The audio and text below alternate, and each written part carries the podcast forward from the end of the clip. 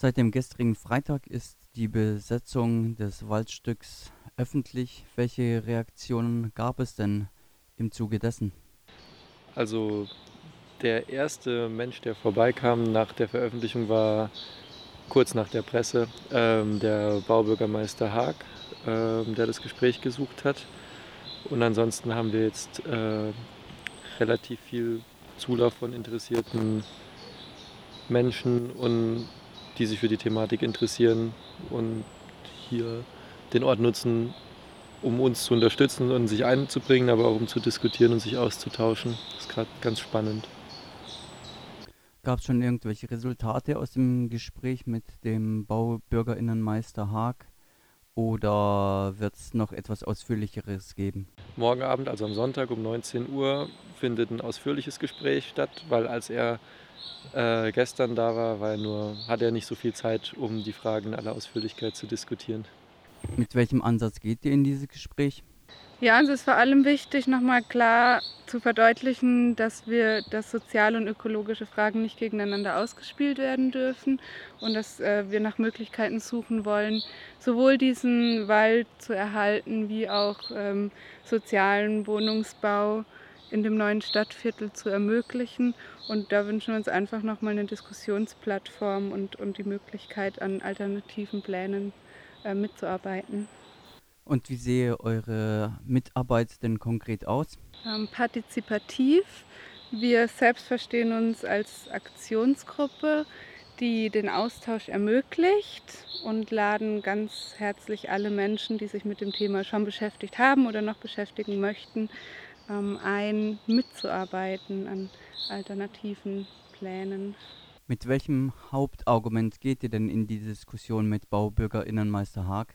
Unsere Argumentationsgrundlage ist, dass es heutzutage und vor allem auch vor dem Hintergrund von den neuen Gerichtsbeschlüssen bezüglich unseren Klimaschutzzielen an sich nicht sein kann, dass wir einen intakten Wald in der Biodiversität, wie wir ihn hier haben, roden für eine Neuerschließung ähm, von einem Stadtteil, vor allem wenn es mit Sicherheit Konzepte gibt, die den Wald erhalten. Also wir reden von, von vier Hektar. Es gibt Menschen, die behaupten, das ist nicht viel und ein Großteil vom Wald bleibt erhalten, aber es sieht vor allem so aus, dass der jüngere Teil von dem Wald ähm, und teilweise Wirtschaftswald erhalten bleibt. Und der Wald, in dem wir jetzt hier gerade stehen, ist der älteste Waldabschnitt, den es hier gibt, mit ja, schönen alten Mischwaldbeständen, es macht keinen Sinn heutzutage, wo wir über Aufforstung und aktive Renaturierung nachdenken sollen und bei der Städteplanung so ein bisschen Ökosystemintegrität im Hinterkopf haben sollten, einen Wald wie diesen hier zu roden für Baumaßnahmen. Und es gibt mit Sicherheit Alternativkonzepte, die sich da erarbeiten lassen, wie man sozialen Wohnraum und generell mehr Wohnraum schaffen kann. Am besten sozialen, ohne diesen Wald roden zu müssen. Zumindest bei Hausbesetzungen ist die Polizei meistens recht fix, was das angeht. Habt ihr bisher schon irgendwelche polizeilichen Maßnahmen beobachten können?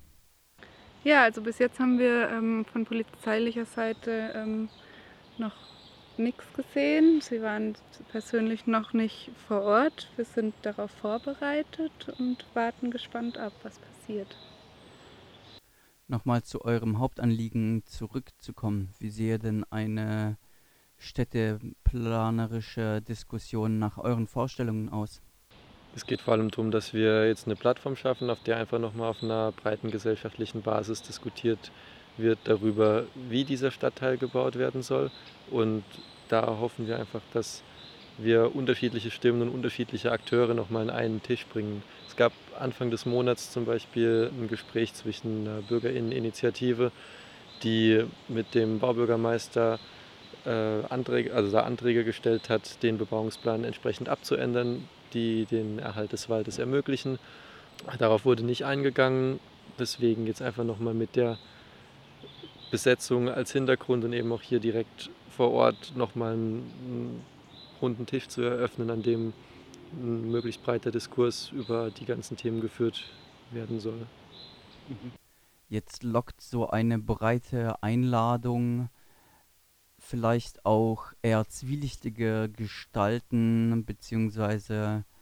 Zusammenhänge an. Gestern gab es hier zum Beispiel die Situation, als einer der Protagonistinnen der lokalen verschwörungsideologischen Szene, der beim dienstags stattfindenden äh, verschwörungsideologischen Autokorso organisatorische Aufgaben übernimmt, Marmelade vorbeibrachte und sich auch so partizipativ einbrachte.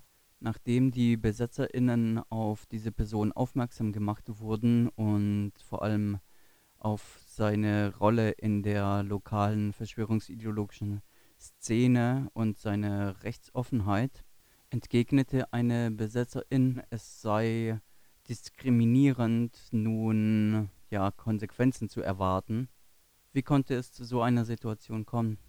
Also die Person war uns als Gruppe beziehungsweise war den anwesenden Personen der Gruppe nicht bekannt, was auch daran liegt, dass teilweise Menschen hier sind, die in der Hinsicht nicht aktiv waren vorher oder in Freiburg die Hintergründe nicht haben, um solche Personen direkt zu erkennen. Und die Person hat seit Anfang der Besetzung ähm, mehrmals einfach Essen vorbeigebracht oder uns supportet. Und gestern, als es zu der Situation kam, dass eben andere Menschen hier waren, die eben den politischen Hintergrund haben und die Person erkannt haben und uns darauf hingewiesen haben, hat es nicht lange gedauert, bis wir da als Gruppe darauf reagiert haben. In, der, in dem Moment, in dem das passiert ist, war eine Einzelperson in der Situation, die damit überfordert war. Das stimmt, die Person hat sich daraufhin auch im Nachhinein entschuldigt, auch nochmal bei anderen Beteiligten in der Situation. Wir haben danach ausführlich äh, pläniert und hatten keine Schwierigkeiten, da einen Konsens zu finden, dass wir eine ganz klare Linie fahren und uns gegen alle verschwörungsideologischen, rechtspopulistischen Strömungen ganz klar abgrenzen wollen und solches Gedankengut hier keine Plattform findet. Im Gegenteil, die Personen, über die wir jetzt gerade reden, haben wir heute auch nochmal getroffen am Waldeingang und das auch ganz klar kommuniziert. Heißt das, ihr differenziert eure Einladung zu der breiten Diskussion auch nochmal aus? Wir möchten alle Menschen einladen, die ja unsere politischen Ziele teilen.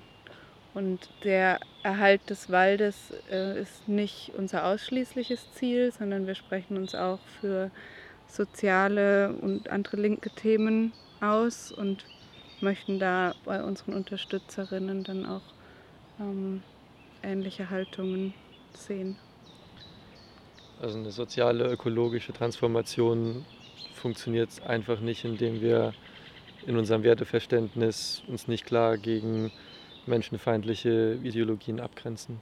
Und da hoffen wir nicht nur auf Verständnis, sondern auf Unterstützung. Und wenn, also wenn, wenn wir aufgrund von diesem Werteverständnis UnterstützerInnen verlieren, äh, ja, ist es kein Problem für uns, sondern sehr erwünscht, dass wir uns da abgrenzen.